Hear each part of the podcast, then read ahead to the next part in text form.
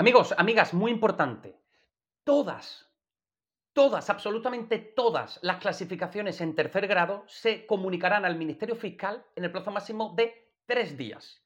Tercer grado, informe al Ministerio Fiscal en el plazo máximo de tres días. Bien, ya tenemos al interno o la interna en tercer grado. Se va de permiso, no regresa del permiso. Inmediatamente, automáticamente se le clasifica en segundo grado, a la espera de que regrese. Pero ¿qué ocurre si está en tercer grado y lo detienen por un nuevo delito? Ha cometido un nuevo delito durante ese tercer grado. Bien, el director podrá decretar no conceder ningún nuevo permiso. Importante. Tercer grado.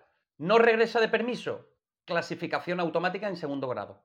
Si delinque en ese tercer grado, por una nueva causa, el director puede decidir que no disfrutará de nuevos permisos.